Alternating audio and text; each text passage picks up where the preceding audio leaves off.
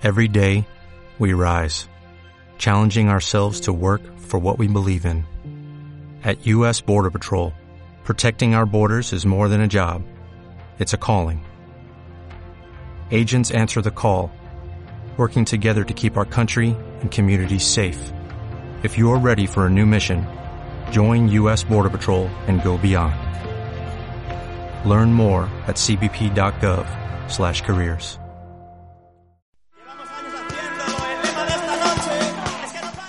Bueno, pues parece que eh, vamos a empezar las entrevistas con Paul. Eh, estamos aquí en el MARC, Jardines del MARC, eh, con la donación de sangre a través de Alicante Entiende. Y se nos ha unido hace un momento Paul. Eh, de ¿Venías de qué asociación era? Bueno, vengo del Consejo de la Juventud de la ciudad de Alicante. Pues explícanos qué es y qué hacéis. Por supuesto, el Consejo de la Juventud es el consejo que reúne a todas las asociaciones juveniles de la ciudad de Alicante. Y mediante ello organizamos todo tipo de actividades junto a ellas, además de hacer tanto actividades para que se, para que puedan ayudarles mediante subvenciones, etcétera. Somos los que se encargan de dar información y gestión de subvenciones para cualquier acto que quiera hacer una asociación y aparte también tenemos una parte de incidencia política para que desde las instituciones no se olvide que la juventud tenemos un- una cuota muy importante y que somos los que realmente mueven muy buena parte ya no solo del movimiento asociativo, sino también del movimiento político y de cualquier movimiento de esta ciudad.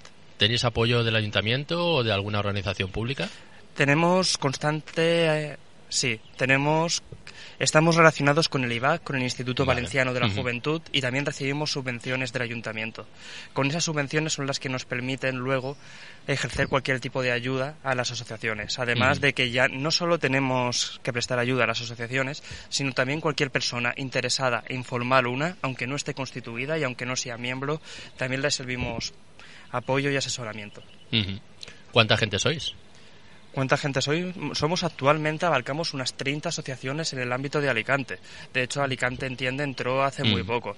Y abarcamos asociaciones de toda índole. Desde scouts, desde las organizaciones juveniles de partidos políticos, hasta asociaciones como, por ejemplo, hace poco, más de ocio alternativo como Alicante Otaku. ¿Dónde estés ubicados? ¿Dónde os puede encontrar la gente? La gente nos puede encontrar aproximadamente en la zona del barrio, cerca del antiguo Centro 14. Generalmente donde está la Concejalía de Juventud tenemos un despacho justo debajo. Ahí están nuestros técnicos para informar de cualquier cosa. Y aparte, si se necesita cualquier cualquier cosa distinta, aparte de los técnicos, pueden entrar en contacto con los miembros de la comisión permanente. En tu caso personal, ¿por qué te has unido a esto?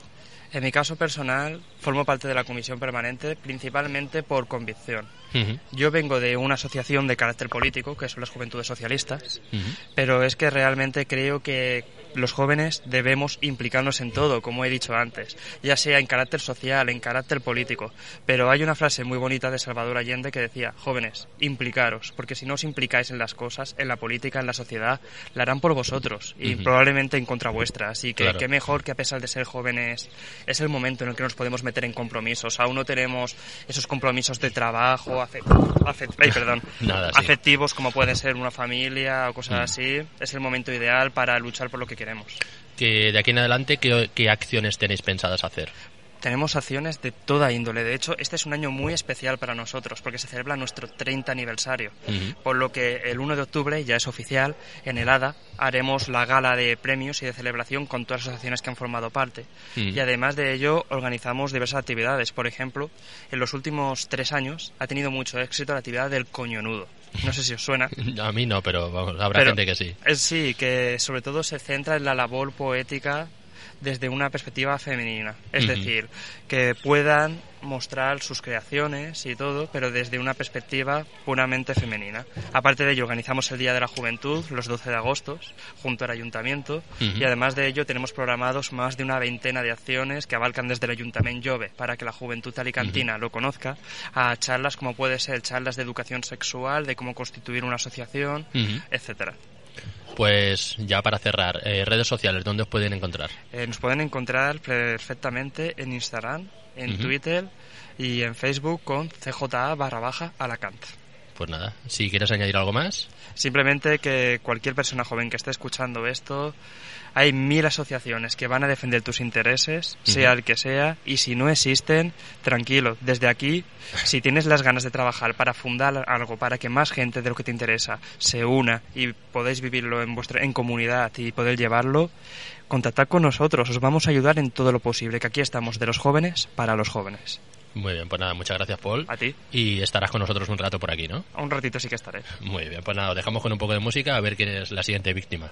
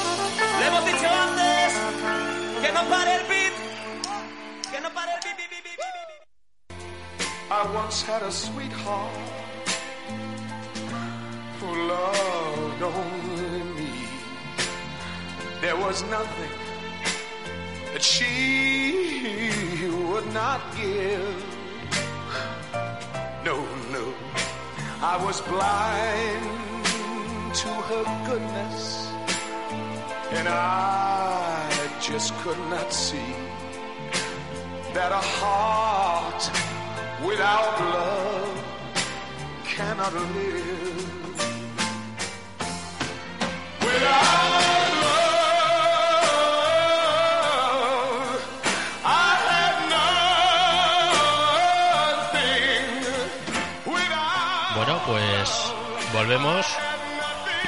Ya tenemos gente aquí, alguna que otra víctima para entrevistar. Así que, eh, Paca y Alfonso, centro de transfusiones, que me lo han dejado claro. Ahí está abierto el micrófono. Centro de transfusión. Eso me lo han dejado claro antes de empezar. Digo, pues vamos a ver qué nos queréis contar. ¿Qué hacemos aquí hoy martes a estas horas? Pues hoy martes, a estas horas y casi todos los días, estamos dando vida. Dando vida y estamos eh, recogiendo toda la generosidad de los donantes de sangre que se acude, que acudan hoy a este entorno tan bonito, adornado hoy tan precioso con estos colores de vida. Y es un acto que es una fiesta, una fiesta de, de vida. La donación de sangre no es un acto sanitario, es un acto de generosidad, de solidaridad y social. Y, y la sociedad, con toda su pluralidad y con toda su diversidad, lo único que tiene en común es la generosidad, el ser solidario. Todo el mundo puede ser donante y en Alicante se necesitan todos los días 250 unidades de sangre. Y eso es lo más importante. Y que estamos aquí esperando, de verdad que además hoy de forma lamentablemente urgente necesitamos sangre. Todos los días 250. ¿Y cuántas se consiguen al día? Eh, ¿Hay, eh, hay un control? ¿Se sabe más o menos cuánto se va consiguiendo al día? Es- la, la donación de sangre está influenciada por muchísimas variables que no lo podemos controlar. Es, eh, es un acto voluntario del donante de sangre Sí. y, el- y el- y lo- y los donantes de sangre son personas que tienen un día unos problemas, otros días tienen unos compromisos, otros días tienen... Pero eh, la entrada que necesitamos, la media de entrada que necesitamos son 250 unidades diarias. Se consiguen. También Ajá, es verdad que vale. hay días que se consiguen menos y, y hay días que las conseguimos pero no son suficientes para cubrir las necesidades de ese día porque hay unas patologías más complejas, porque hay más necesidades de sangre en los hospitales, por el motivo que Sí, sea. por la demanda, ¿no? Que puede haber. ese día. Exactamente, sí. ¿Y la calidad de la sangre tiene algo que ver? O sea, quiero decir, cuando vosotros eh, extraéis sangre y la analicéis, porque entiendo que eso pasará un Sí. filtro, ¿no? Claro. Eso se controla. Sí, sí. el- nosotros co- controlamos dos pasos fundamentales y, y dicho a grosso modo, que es Ujú. la seguridad del donante, que el donante esté bien para poder donar, y la seguridad transfusional, que la sangre esté con todas las medidas de seguridad que, que- que hoy en día te permite la ciencia y todas las medidas de calidad para poder ser transfundida. O sea, que lleva dos filtros, eh, donante primero, que el donante esté bien Mm. y, y, se- y luego la calidad de la, de, la tras- de la transfusión que va a pasar todos los controles de seguridad que hoy nos permite la ciencia, todos los controles analíticos. Y por supuesto es, es- a nivel europeo estamos en los mismos métodos. Mm. Para cualquiera que venga hoy aquí a donar, ¿el proceso cuál es? ¿Cómo lo hacéis? El proceso es muy sencillo, solamente tiene que tener lo más importante, ganas de donar. Y sangre. Y Tiene sangre. sangre. De ganas de donar y ganas de dar vida Sí. y además ya le adelanto que tiene que es lo de las cosas más bonitas que hay para hacer yo soy donante de sangre habitual y uno cuando dona sangre se siente tan gen- tan feliz y tan satisfecho porque has dado vida a tres personas. Entonces, para toda la gente que quiera acercarse por primera vez o ya donante habitual, sabe que tiene que tener entre 18 y 65 años, Ujú. pesar más de 50 kilos, encontrarse bien de salud. Y ya está. Algo tan sencillo como es eso. Y, y, y ya que me ofrecéis y, nos- y me dejáis que me enrolle y todo, Sí, claro, lo que quieras. pues de verdad que, que hoy hoy sí pedimos un esfuerzo porque necesitamos necesitamos eh, llenar la nevera porque tenemos los eh, A positivo y cero positivo muy comprometidos en, en temas de distribución. Pues entonces, lo- lo- vuelvo a la pregunta de antes. Eh, la forma de operar aquí. Entra- entran por la puerta, a la puerta principal del MARC. Sí, la- eh, cualquier persona que quiera donar sangre se acerca eh, al Museo. Ujú. Hoy estamos, recuerdo, hasta las 9 de la noche. Eso es. Eh, pasarán con su documentación, con su DNI llegarán, se registran ante un celador, rellenan un cuestionario y ese cuestionario luego lo, pasarán- lo pasará por un médico que se le realizará un pequeño chequeo médico, ¿vale? Privado para comprobar que es un momento, que va a donar en un momento óptimo. Vale, vamos a tam- también aparte de garantizar pues la seguridad de la persona que va a recibir esa, esa transfusión de sangre, también miramos, siempre velamos por la seguridad del donante, que vuelvo a reiterar que siempre eh, hacemos que la persona done en un momento óptimo. Si es así, ya pasaré la donación de sangre, que son unos 5 o 6 minutos, lo que es la, la estación en la camilla y sin dolor, que hay gente que nunca ha donado a lo mejor o no se atreve porque dice, bueno, a si Sí. me voy a sentir débil, mareado. Ajá. Nada, todo lo contrario, nos sentimos fuertes, nos sentimos bien y además es un acto que no duele, duele cuando no se tiene, Mm. pero es indoloro.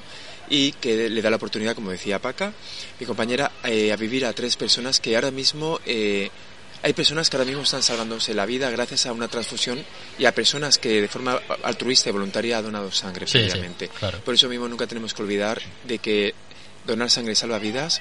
Es necesario a diario, en la provincia de Alicante son 250 unidades diarias las que se necesitan para cubrir toda la demanda sanitaria en los hospitales de nuestra provincia. Una vez transcurrido pues este, esto es tiempo que más o menos unos 20 minutos en el, el proceso, eh, desde que entras al museo hasta que sales, de haber donado sangre y, y ya con eso pues ya sería, ya te, te vas a tu casa, ya recibirías una, una carta en tu domicilio con los resultados como de la serología que se hace pues para ver que no hay ninguna posible infección que pueda afectar a, a la persona eh, y nada pues y ya estaría es sencillo es Vale. documentación como decía 50 kilos hay que pesar y, y ganas de salvar y querer ayudar a, a personas que que nos necesitan y que ninguno estamos exentos de necesitarla en algún momento de nuestra vida o bien nosotros un familiar una persona que apreciamos Mm. Vale, hoy estamos sanos, extendemos el brazo con la donación de sangre. En un futuro, si lo necesitáramos, estoy seguro que habrá gente que estirará, extenderá el brazo pues para poder ayudarnos a nosotros también. Montar todo esto requiere un esfuerzo, un tiempo, un trabajo. ¿Cuánto tiempo hace que se pensó en esto y se ha ido gestionando hasta conseguir hoy, este martes, estar aquí? Sí, pues en realidad eh, se puso en contacto con nosotros eh, de Alicante, Mm. ¿entiendes? José Eh, Ramón. José Ramón Sí. se puso en contacto con el centro de transfusión y quería hacer una, una donación de sangre, eh, organizarla. Él es donante de hace más Mm. de 20 años Ujú. y quería organizar eh, junto colectivo pues una donación de sangre. Nunca se había hecho hasta, hasta la fecha. Mm, Sí, es la primera vez, sí. Lamentablemente hay personas que se creen que por ser homosexual tampoco se puede donar sangre Mm, y sí. es un error, no es así, es un falso mito. Una persona Mm. Eh, puede donar sangre independientemente de la edad, no, pero da igual que seas mujer, hombre, Sí. eh, Y condición sexual. condición sexual, sí. por supuesto. Sí. Vale, son los mismos requisitos para cualquier persona adulta y, independientemente de, de la condición sexual que tenga una persona. Y nosotros pues lo recibimos de, encantados. Paca y yo pues se puso en contacto con nosotros, eh, nos reunimos y comenzamos a darle forma a, a esta fiesta que coincide con el Día Mundial contra la Homofobia y, Sí. y aquí estamos pues como decía Paca pues a, a celebrar, que hay mucho para celebrar y para reivindicar por supuesto, Mm. pero bueno, aquí estamos apoyando eh, vosotros nos estáis apoyando a nosotros Sí. y, y nosotros encantados de, de juntar y celebrar con vosotros pues este día con una, con una donación de sangre que, Mm. que estamos seguros que le va a salvar la vida a muchísimas personas que, que mañana nos lo agradecerán. Pues nada, ¿querías añadir algo más? Pues daros las gracias, daros las gracias porque siempre decimos en el centro de transfusión que la sangre no es un- de- que la donación de sangre no es un no es un acto sanitario, es un acto social Mm. y que tiene que formar parte de nuestras vidas, de, todas nuestras vidas, de- con todas sus características, diversidad, tendencias, ti- sí, pero tiene que estar ahí. La sangre no se puede fabricar, es algo que a veces no nos planteamos, pero es que la sangre no se puede fabricar. Y nosotros, todas las personas, somos una fábrica excelente de, de elaborar ese líquido tan precioso. Y además de que no se puede fabricar, la persona que necesita sangre no tiene otra alternativa, no hay alternativa terapéutica a la donación de sangre. Y, y de verdad, y reitero y quiero de- que si la gente que nos está oyendo se está planteando en, en, un- en ese momento dar ese paso para hacerse donante de sangre, que de verdad que venir, que es tremendamente satisfactorio, que es uno se siente feliz cuando ha hecho algo tan grande y tan generoso como es la- salvar la vida a tres personas. Y ya está. Pues nada, eh, ya os libero. Ah, Nosotros encantados de estar con vosotros. Estamos encantadas, sí. Igualmente. Gracias. Vale, gracias. Hasta luego.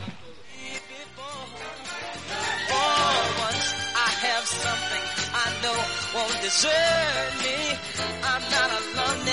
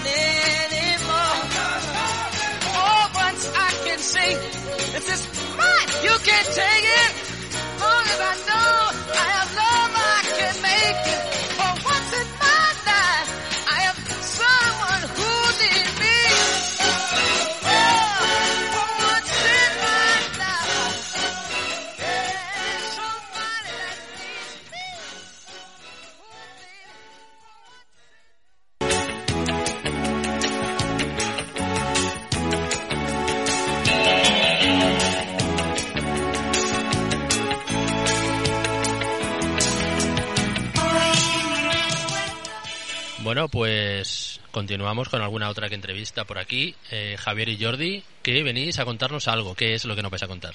Pues mira, somos dos representantes de una, de una asociación de aquí de Alicante que se llama Jagger Lucentum.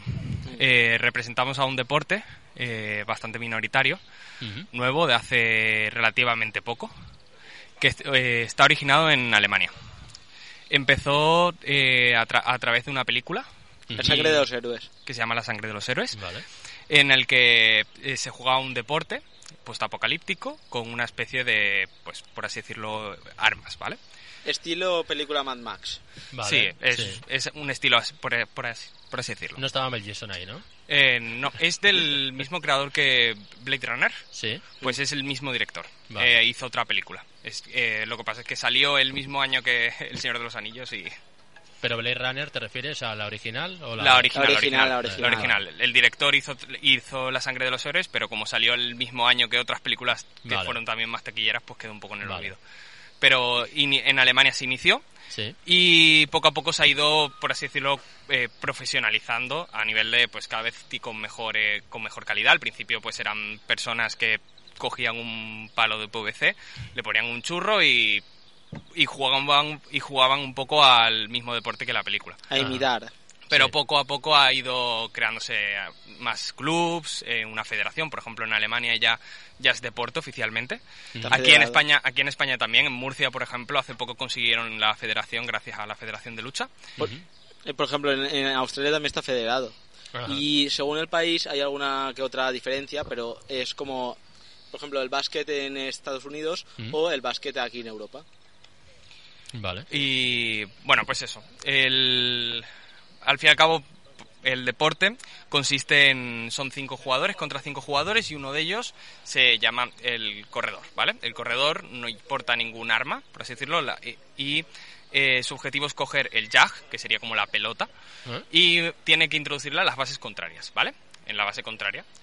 Eh, ¿Hay, ¿Hay un campo de juego delimitado? sí, ¿Cómo es un campo que tiene forma de, de octógono Ajá. octógono con las es- como rectangular con las esquinas cortadas que al fin y al cabo forman un octógono Vale.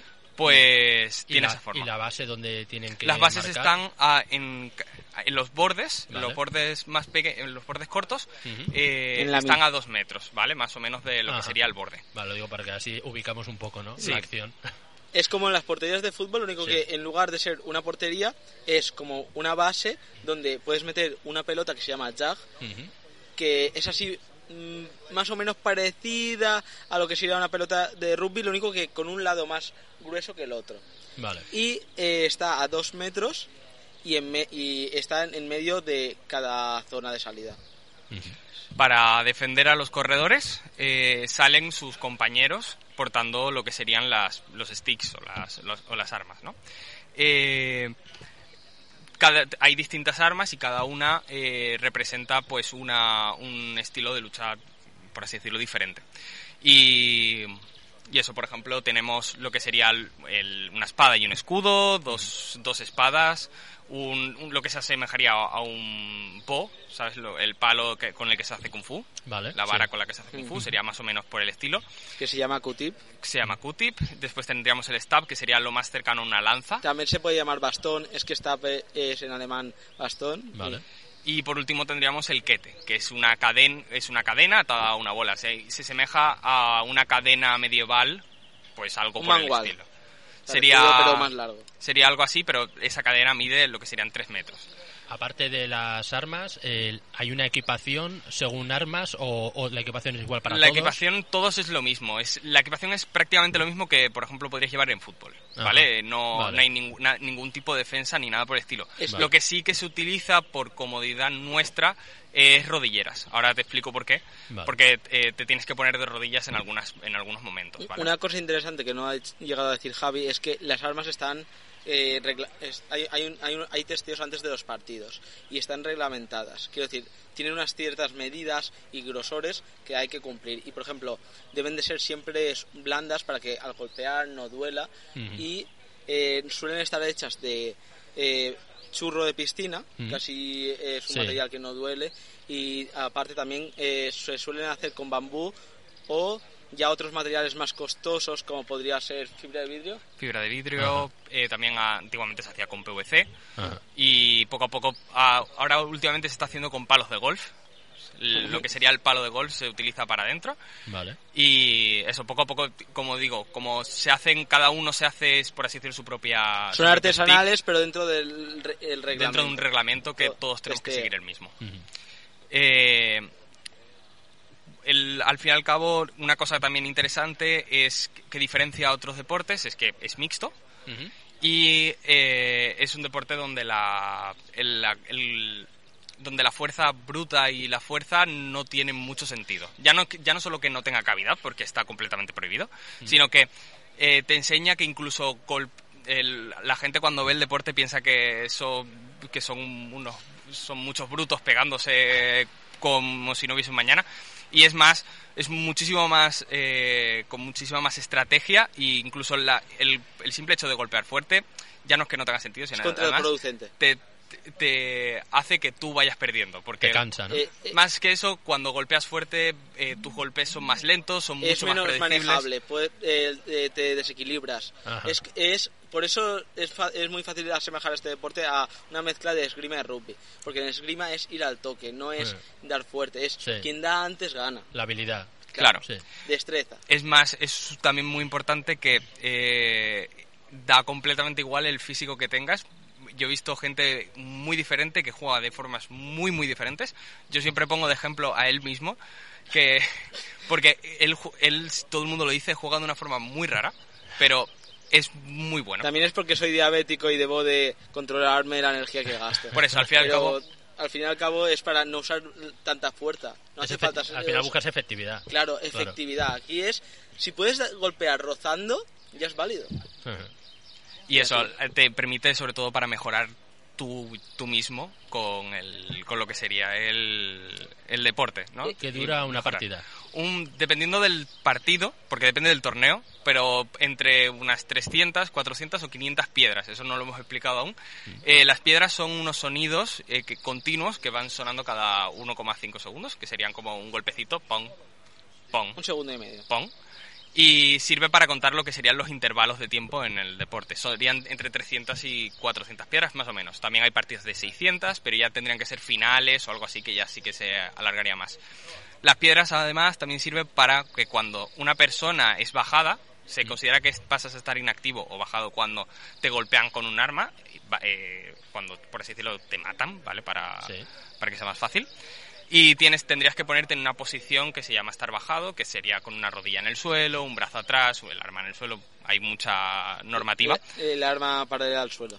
Y lo que tienes que hacer es ir cortando intervalos. Cuando te mata cualquier arma, excepto lo que sería la cadena, se tienes que contar cinco intervalos. La cadena cuentas ocho, ¿vale? Cambia un poco.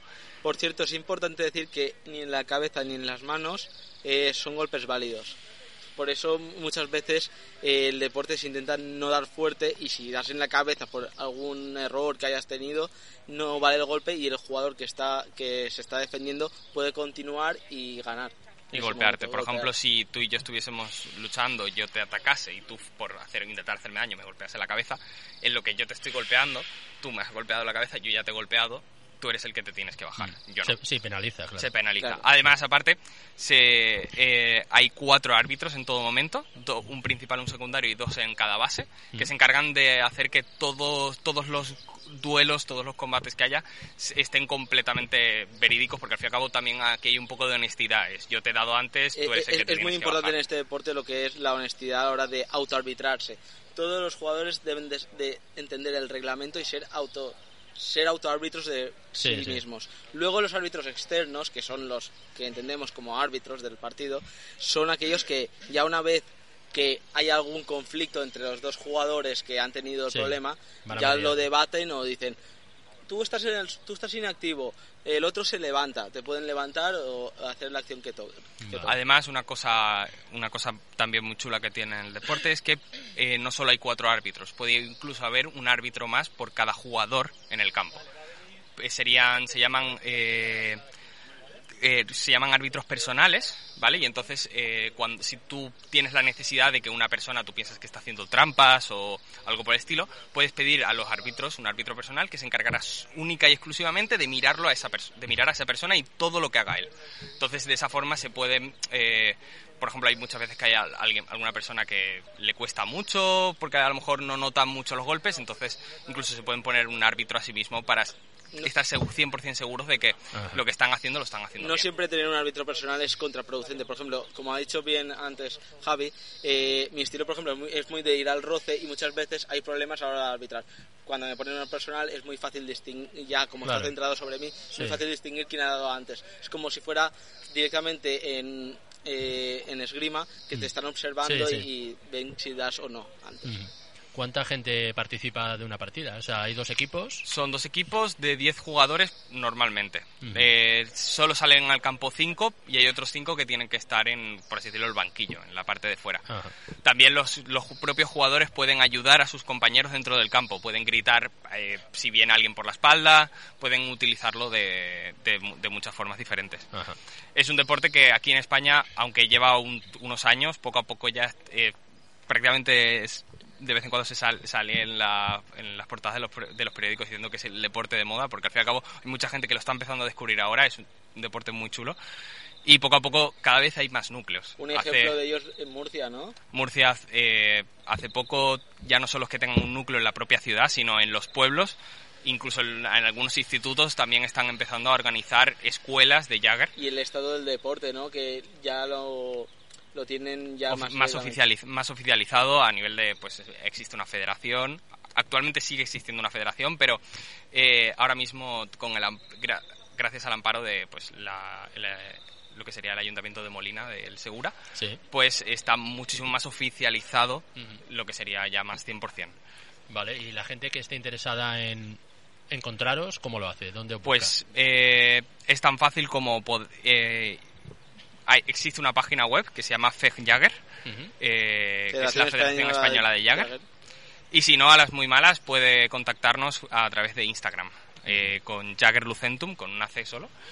Y ahí simplemente mandando un mensaje nos puede, nos puede contactar, incluso si no pertenece a Alicante y pertenece a algún pueblo o incluso a otra provincia, igual, puede mandarnos un mensaje y nosotros nos encargaremos de, de difundirlo para... Porque si existe algún núcleo en la zona, lo sabrá. ¿El juego eh, requiere algunas marcas en el suelo o se puede jugar en cualquier sitio? Se puede jugar en cualquier sitio siempre y cuando tengas eh, los limitadores del campo y las bases. Y con eso es suficiente. Sí, ¿Se puede pueden. Hay, sí, sí, por ejemplo, en Alemania se utilizan unas tiras de Sí. por- Para anclar- anclar- gomas y se anclan al suelo. Para- sí, son. el- Por ejemplo, para anclar la base Sí. en Alemania. por ejemplo. Ta-. También es importante decir una cosa que eh, no sé si lo ha recalcado Javi, que eh, Jagger se escribe con, con una U en lugar de una A, Ju- Jugger, Vale. y con dos Gs. Vale. Si la gente se confunde a la hora de escribir. es con una J. Sí. De- Por cierto, que creo que significa caza en alemán. Sí. Por eso sería como el juego de la caza. Vale. Y Pues os queda algo más por comentar. que si hay alguien que, que está interesado, eh, bueno, también una cosa inter- importante, aparte de que se- sea mixto, da completamente igual la edad. Ajá. O sea, hay equipos en los que tienen gente. Se recomienda un mínimo de, de 14 o 16 años, más o menos porque no haya niños de 3 años jugando. Sí. Pero hay equipos que tienen desde gente de 14 años a gente de casi 50 ya. Y todos juegan con todos y no hay ningún problema. Porque ya, como no depende de la fuerza, sino de la habilidad, Sí. Ahí es donde estoy. Y si hay alguien que esté interesado, que contacte con También es importante que en España hay bastantes núcleos, no solamente, por ejemplo, en la provincia de Alicante, sino, por ejemplo, está Valencia, Murcia, también Madrid. podemos encontrar Madrid, Mm. Cantabria. Es más, el próximo nacional se celebrará... Este eh, fin de semana claro. nos va, la gente de aquí de Alicante nos vamos a Valladolid a un nacional, a, a participar en un torneo nacional que durará todo el fin de semana. En una partida se suda.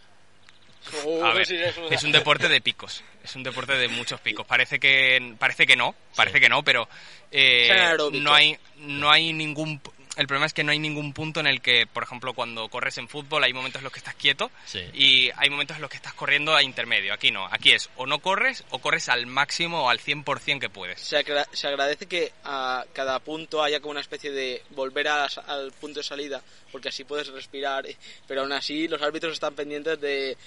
Si estás tardando mucho hay que continuar. Que hay que aligerar el partido que se está haciendo largo. Los partidos, eh, 300 piedras son menos de 10 minutos.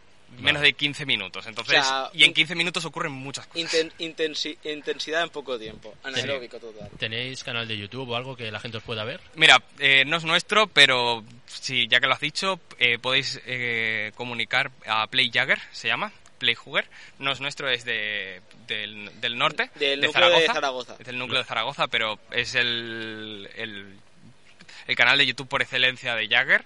Y si alguien lo quiere ver, eh, allí pueden encontrar más Lo información. digo más que nada para que quien se quiera hacer una idea de lo que es, que lo vea, ¿no? Si no, si queréis ver partidos en específico, Claro. eh, todos los partidos se retra- todos los partidos que se juegan en Murcia principalmente se retransmiten a eh, la, la Federación Murciana de Jagger, que es Vale. eh, FJMR. La eh, región es- algo así, pero si ponéis Jagger y ponéis eh, partido de Jagger, por lo general en YouTube os va a salir algún partido y ya podréis. También por Twitch está el chiringuito de Jagger. Está el chinguito de Jagger y también eh, hay. Pro Jagger, ¿no? Está, por, está Pro Jagger. Vale.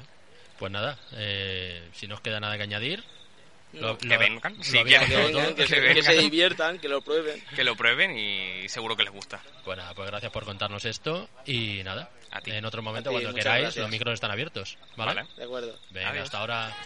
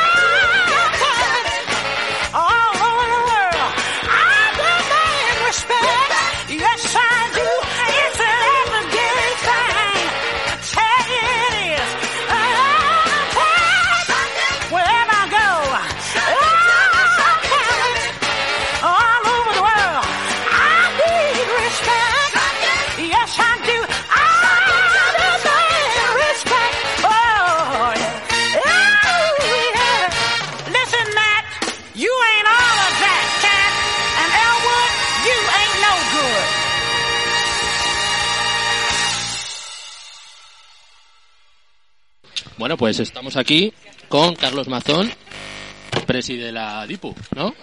Eh, has venido aquí a apoyar el evento de la donación de sangre. Sí, hombre, yo os quiero dar las gracias a Alicante Entiende eh, con toda esta iniciativa que habéis hecho, porque no solamente estáis defendiendo algo en lo que yo eh, personalmente creo y he creído siempre, sino además lo hacéis desde la solidaridad con la gente que más lo necesita, ¿no? Yo eh, creo que es la combinación perfecta. Además, eh, bueno, pues ya sabéis que donar sangre salva vidas y es una inversión que no se pierde jamás, ¿no? De la misma manera que estamos eh, salvando también eh, y trabajando y tra- estáis trabajando con el orgullo de la gente, con la libertad de la gente, me parece algo muy encomiable. Por eso no hemos dudado ¿no? En, en daros la bienvenida y en facilitaros al máximo. Espero que hayáis estado muy bien esta mañana Sí. aquí en el Museo Arqueológico, ¿no? que es un- es una pieza yo creo que emblemática de la ciudad de Alicante. Así que hoy se juntan muchas cosas, ¿no? Nuestra, nuestra historia, nuestra arqueología, fíjate, ¿no? Con nuestros derechos sociales, con nuestra libertad y con la solidaridad de, de la gente, ¿no? Yo eh, quiero aprovechar también eh, para decir que hasta altas horas de la tarde eh, vais a estar aquí Sí, y hacer un llamamiento a la gente del barrio, a la gente de Alicante que nos pueda estar escuchando o nos pueda estar atendiendo eh, para que se anime a donar sangre, ¿no? A través de Alicante Entiende que, que hay que haceros un monumento. Sí, aquí el micro está abierto para cualquiera que pase, tanto organización como aquí unos compañeros que están con nosotros y gente de la calle, o sea que cualquiera que quiera venir a contarnos algo, esto está abierto. Muy bien, mira, pues esto no lo sabía. Además se demuestra que sois un foro de libertad, ¿no? Sí, es una radio comunitaria. Que el que claro, quiera, el que quiera poder expresarse, el que quiera poder trasladar un mensaje, Claro. lo hacéis a micrófono abierto, ¿no? Micrófono libre, ¿no? Sí, estuvimos en la Can Desperta hace unos días y lo mismo, cualquiera que pasa se sienta y nos cuenta. Pues es un, es un honor para mí poder participar este rato con vosotros y formar parte de este espacio de libertad. que yo es lo que quiero que sea también la Diputación y que sean nuestras administraciones eh, para todos vosotros, ¿no? Y para todos nosotros y para esta convivencia por la que luchamos cada día, ¿no? ¿Vas a poder donar hoy? Pues yo no voy a poder donar. Eh, soy donante, pero hoy no voy a poder donar porque tengo, eh, bueno, algún problema en estos momentos que me impide poder eh, donar sangre y lo- eh, la mejor manera de, de ser libre es también ser responsable. Sí. En fin, vamos, por resumirlo, que el médico no me ha dejado, que me ha dicho que hasta Bueno. que no me recupere Pues nada. no lo podré hacer, pero soy donante de hace mucho tiempo Muy bien. eh, y sí que quiero animar a todo el mundo que pueda, que pueda Claro. acercarse eh, hacer ese gesto de, eh, solidaridad. ¿no? Eh, insisto, gracias a Alicante Entiende, esta bandera arcoiris que tenemos aquí es una Sí. bandera de libertad esta mañana y da gusto tener en la Diputación a gente que está luchando todos los días como vosotros. Hoy es el Día Internacional contra la Homofobia y bueno, por eso estamos aquí. Pues es un día muy importante que tenemos que recordarlo todos, porque Sí. esa labor de esa tolerancia y de esa libertad se, se ejerce cada día, ¿no? Sí. Se ejerce cada día. Sabéis que nosotros, bueno, pues tenemos en la DIPU un área de igualdad en la que luchamos en ese sentido y en la que también promocionamos y, y ayudamos, ¿no?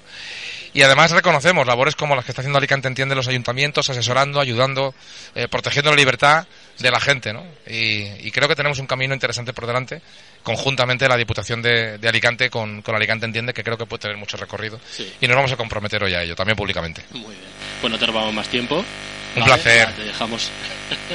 Un placer estar aquí con vosotros. Y cuando quieras contarnos cualquier cosa, la, la radio está abierta. Sois un orgullo, de verdad, y una referencia para, para mucha gente que está luchando por esa libertad. Y yo no solamente os doy la bienvenida, sino que os animo a que trabajemos juntos en seguir en un camino que, que es fantástico. Pues nada, gracias por tu tiempo. Gracias a vosotros, un abrazo. Venga, hasta ahora.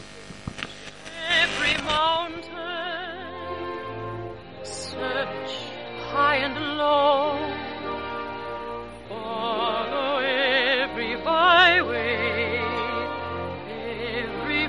you know, climb every mountain,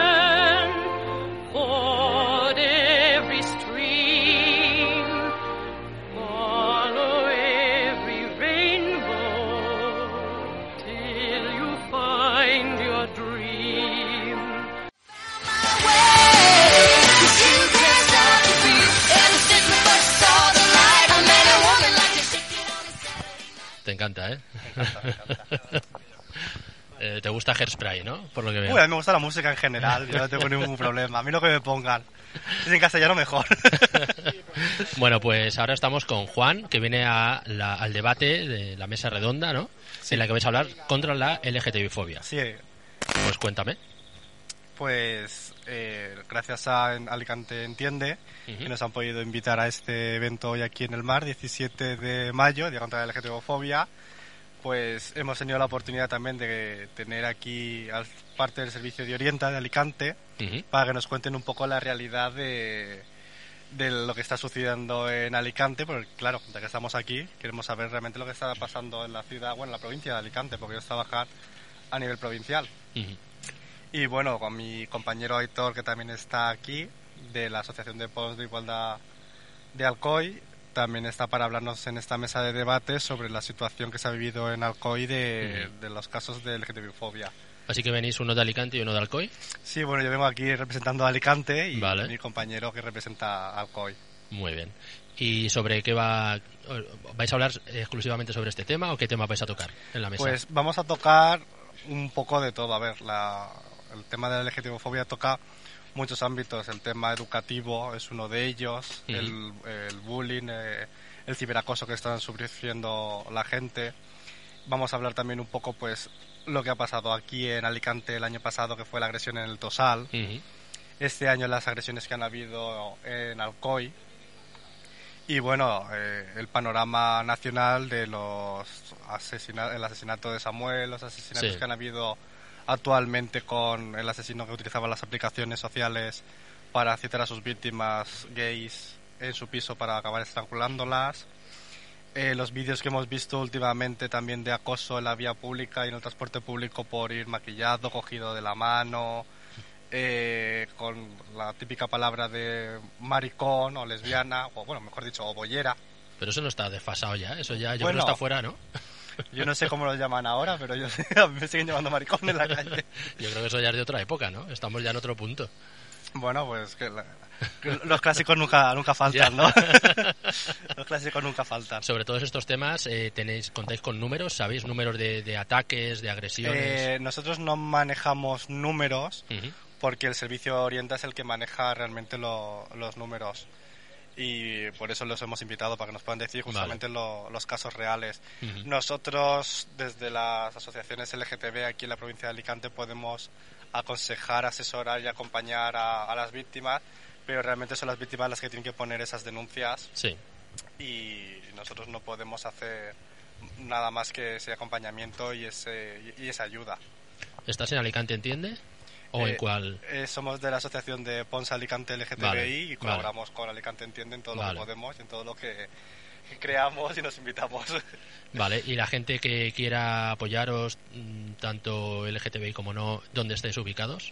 Pues no tenemos una ubicación, la ubicación realmente la tenemos en, en Alcoy, en. Alicante no tenemos una ubicación física. Sí. Sí que nos pueden contactar por las redes sociales, que es por donde más afluencia tenemos, Ujú. que sería arroba, bueno, en Instagram arroba alicante barra baja LGTB. Ahí nos pueden encontrar y pedir cualquier tipo de información, ayuda, recursos. Y mediante Alicante Entiende sin ningún tipo de problema también estamos eh, en consonancia, trabajamos juntos en todo lo que podemos, así que... Ah, Tele- y- Telegram, y- y nos sí, están chivando por aquí, Telegram. sí, y tenemos un, un grupo de ocio en Telegram, que bueno, el, el- URL está en nuestro Instagram, donde pueden acceder y pues, plantearnos cualquier tipo de actividades. ¿Entraste a colaborar con Pons eh, por algo en especial o simplemente Pues la iniciativa aquí en Alicante eh, surgió por la necesidad justamente de la falta de ocio que hay en Alicante a cualquier nivel. O sea, no es que sea únicamente a nivel LGTB, porque las personas LGTB, entre comillas, somos un grupo transversal dentro de, toda, Ujú. De todos los colectivos que hay. Y gracias a mi compañero Aitor, pues eh, era la, con, las, con la asociación que más sintonía he tenido a la hora de poder potenciar esto aquí en Alicante.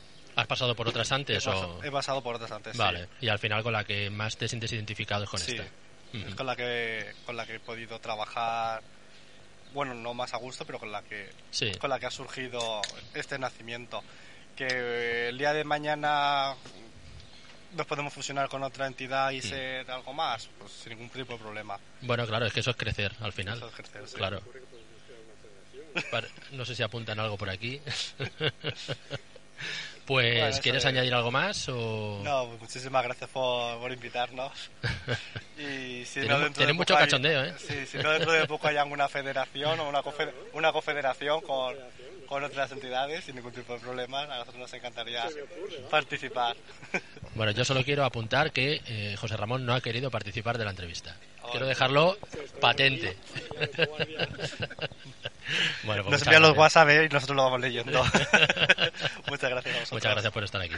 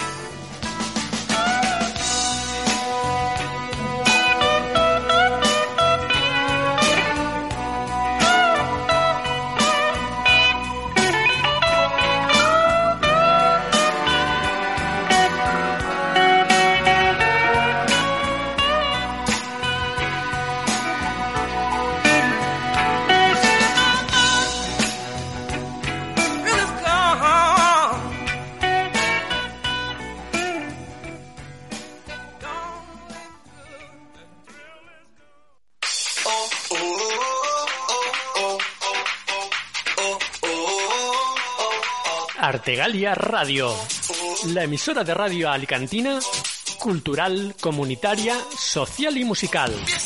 Sintoniza nuestra emisión en internet y nuestros programas en formato podcast. Artegalia Radio, la radio comunitaria y social de Alicante en artegalia.net.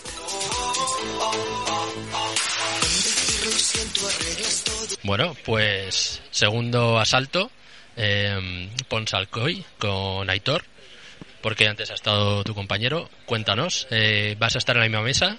Sí, voy a estar en la mesa de las 7 de la tarde y bueno, estamos encantados de colaborar con Alicante Entiende, Sí. que nos haya invitado a participar de este acto y sobre todo pues bueno, que podamos dar visibilidad a, a otros colectivos de fuera de, de- de Alicante, ¿no? Y en este caso Ponsalcoy, que, que estamos invitados por, por los compañeros de Pons Alicante y también por Alicante Entiende.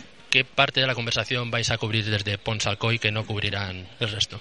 Pues básicamente un poco los delitos de odio, en este caso los casos de LGTBI-fobia o de agresiones que hemos vivido en la ciudad, ¿no? Han sido, han sido varias, es decir, tanto, han sido varias a nivel verbal y después unos ataques que hubieron en nuestras oficinas, pero sí, vamos a hablar un poquito de líneas genéricas, nos vamos a centrar en este último, en este último, en este último caso. Y la idea es un poco concienciar a la gente de lo importante que es hacer denuncia, ¿vale? Entonces, porque a través de la denuncia que pusimos en Ponsalcoy, Ujú. pues se desarticuló y se detuvo a las personas que estaban implicadas de- detrás de varios actos homófobos en la ciudad de Alcoy, ¿no? Entonces, vamos a hacer hincapié mucho en la denuncia, porque sin denuncia no, no existe. A grandes rasgos, así en resumen, el último caso que ha pasado, ¿cómo fue? Pues el último caso que pasó fue en octubre, luego han habido algunos otros conatos, pero en octubre Mm. concretamente, donde un individuo o varios individuos quemaron las oficinas, parte de las oficinas de Pons de Igualdad, quemaron la bandera LGTBI también de la, del edificio donde estamos y aparecieron pasquines pues con un tinte de carácter ideológico de extrema derecha, ¿no? Entonces, por lo tanto, nosotros ese acto fue bastante bastante impactante, Claro. llamativo y triste Mm. Para, para los miembros de Pons de Igualdad y han sido meses, meses convulsos, no te lo voy a negar, ¿no? Entonces, es el último acto que se vivió de este, de este calibre, el más fuerte que hemos vivido, la verdad, hasta la ¿Alguien, fecha. ¿Alguien ha reclamado la autoría de eso? ¿Sabéis quiénes son? Sí, sí, sí. No puedo dar mucha información porque todo está Bueno, hasta donde judicializado, puedas, claro. Sí, sí. todo está judicializado. Pero bueno, sí, se produjeron varias detenciones. Vale, o sea que se sabe quién, Sí, sí, quién sí, estaba detrás.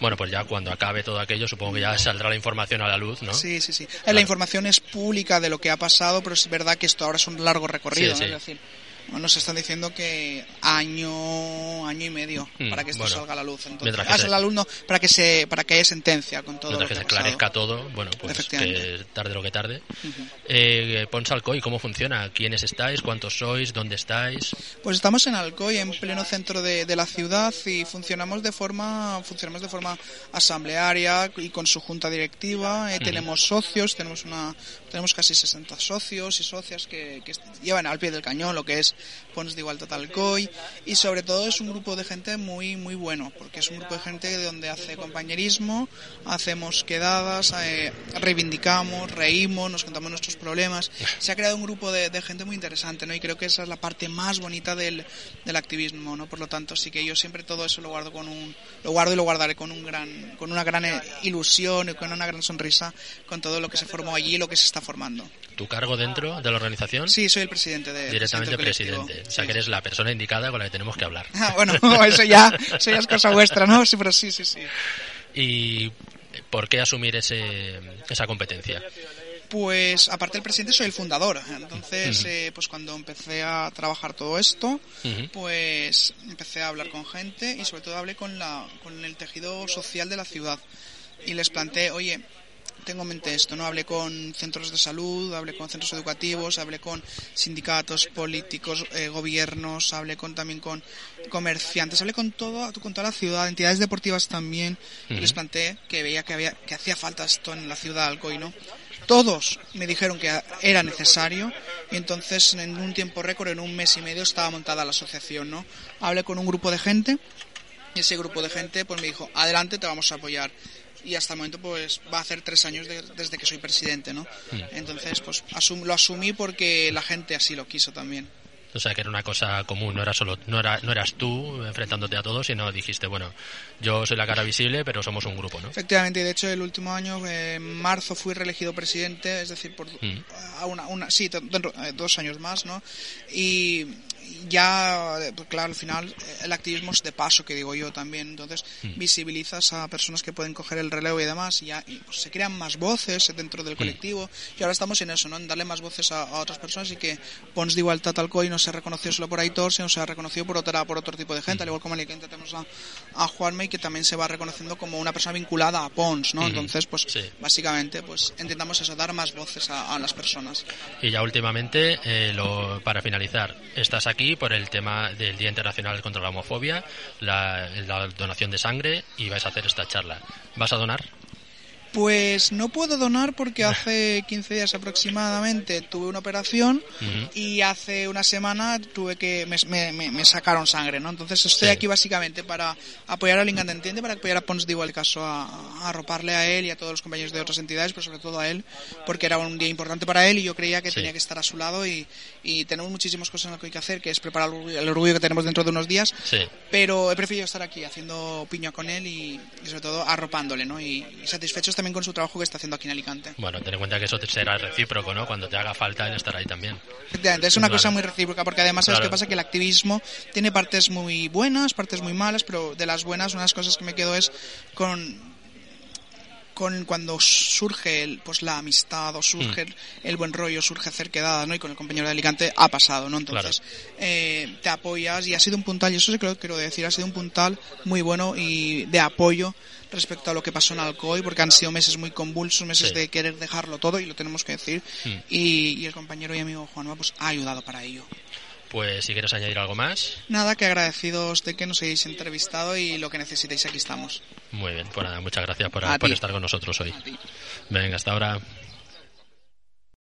Every day, we rise, challenging ourselves to work for what we believe in. At U.S. Border Patrol, protecting our borders is more than a job, it's a calling. Agents answer the call, working together to keep our country and communities safe. If you're ready for a new mission, join U.S. Border Patrol and go beyond.